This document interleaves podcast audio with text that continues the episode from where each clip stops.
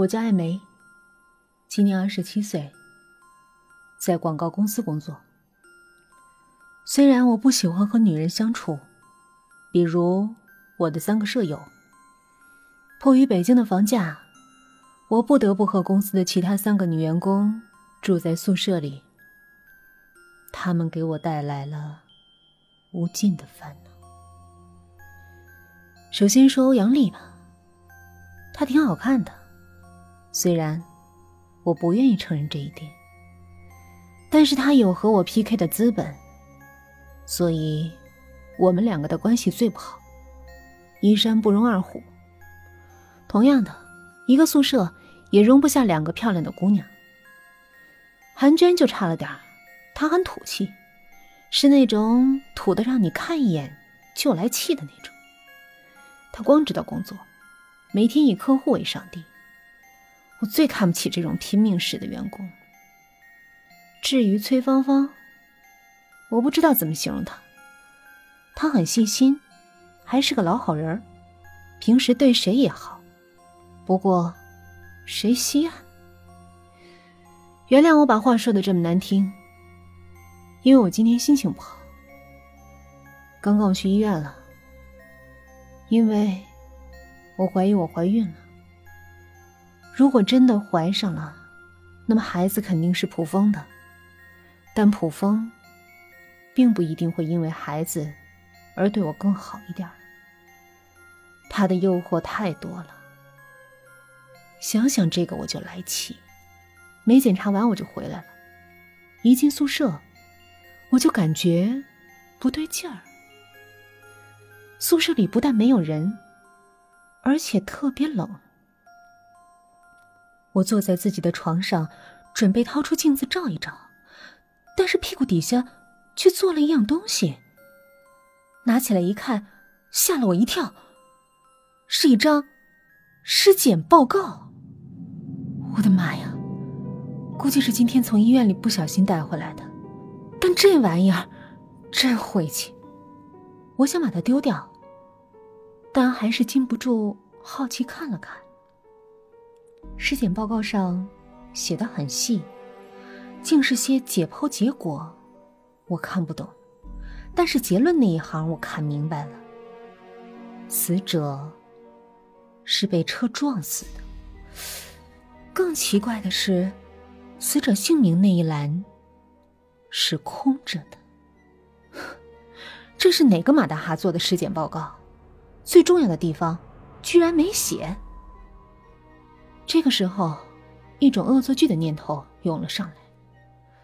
我想起前几天欧阳丽对着我男朋友普风曾经抛了几个媚眼儿，真让我生气。我为什么不在姓名那栏写上他的名字？恶心死他！于是我毫不犹豫的写下了欧阳丽。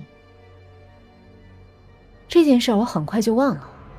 后来的几天，我正常上班和下班。但是某天晚归的时候，宿舍里少了一个人，正是欧阳丽。正当我怀疑欧阳丽交了新男朋友的时候，韩娟突然接了一个电话，她很紧张的说：“完了，欧阳丽出车祸了，可能不行了。”崔芳芳发出一声尖叫，脸都白了。我是美女，当然得淡定，但是抹口红的手。也在颤抖。韩娟说：“同事一场，去看看他吧。”我才不去呢！我对欧阳丽没有任何好感，不淌这趟浑水。韩娟和崔芳芳显然对我不满，韩娟甚至骂我一句：“有异性没人性。”随便他们，反正我害怕。但是，当他们全部离开宿舍的时候，我独自坐在冰冷的床上，反而更加害怕了。尸检报告上说，死者死于车祸，而欧阳丽丽很快就死于车祸。真的这么巧吗？我想翻出昨天那张尸检报告，我记得我明明压在了欧阳丽的床上，可是她却不见了。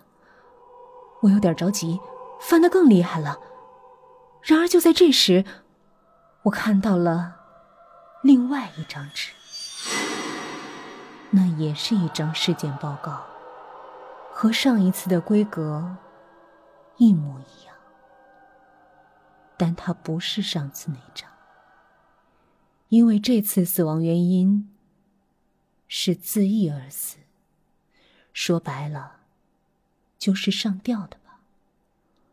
而姓名那一栏还是空白的。我颤抖了一下，潜意识里有个声音告诉我，这是非常危险的。但我鬼使神差的，还是拿起了笔，想在那个空白上填一个名字。韩娟。